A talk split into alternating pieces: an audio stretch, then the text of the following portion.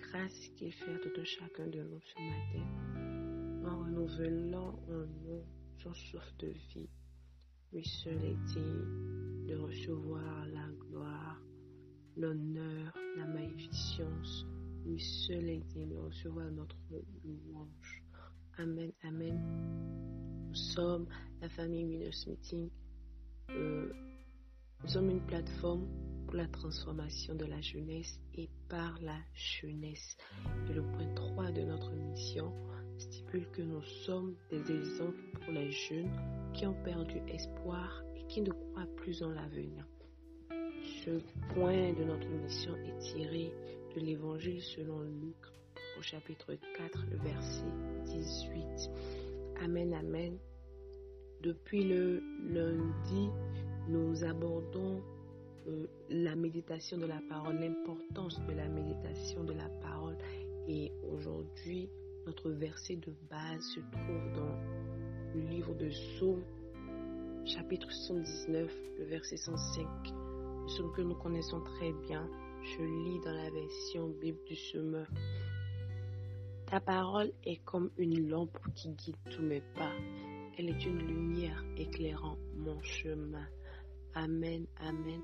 En réalité, à quoi ça sert une lampe? C'est à éclairer un endroit qui n'était pas éclairé. C'est à donner la lumière dans un endroit obscur. Lorsque nous rentrons du boulot le soir et que nous rentrons dans notre chambre qui est noire, notre premier réflexe en fait d'allumer la lampe, c'est d'allumer la lumière afin de pouvoir voir clair dans la chambre pour ne pas trébucher, ne, pour pas heurter le pied contre un objet et pour pouvoir faire effectuer des déplacements sans problème. Et exactement en tant que chrétiens dans le monde où nous sommes, nous avons besoin d'une lumière pour nous éclairer. Nous avons besoin d'une lampe pour nous, pour, nous montrer, pour guider nos pas.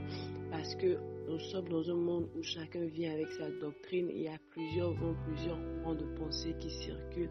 Et il nous faudrait vraiment une lampe qui nous permette de, de discerner en ce monde-ci quelle est la volonté de Dieu. Amen. Et ici, David dit que la parole guide ses pas. La parole est une lumière qui éclaire son chemin. Mais comment est-ce que c'est possible? Euh, dans, nos installations Pour avoir la lumière à la maison, il faut que l'électricien vienne faire une tonne d'installation afin que la lumière puisse jaillir dans l'ampoule. Et si c'est une ampoule, si c'est une antenne comme ce que nous utilisons dans les villages, il faut y mettre du pétrole afin que la lumière sorte dans, dans, la lampe également. Et ici, en fait, de, en tant que chrétien, ce n'est pas, pas une lumière superficielle, ce n'est pas une lumière naturelle qui, qui, qui, vient à base de montage, de, de quoi que ce soit. Non, mais c'est une lumière surnaturelle. Et cette lumière, c'est Jésus. Amen. Jésus pouvait dire à ses disciples dans Jean 8, verset 12, Je suis la lumière du monde. Celui qui me suit aura la lumière dans sa vie. Jésus est la lumière. Lorsque nous méditons la parole, nous découvrons Jésus-Christ dedans. Et c'est lui qui nous éclaire. C'est la personne de Jésus que nous découvrons qui nous éclaire dans ce monde. C'est la personne de Jésus que nous découvrons dans la parole, en fait, qui est la lumière.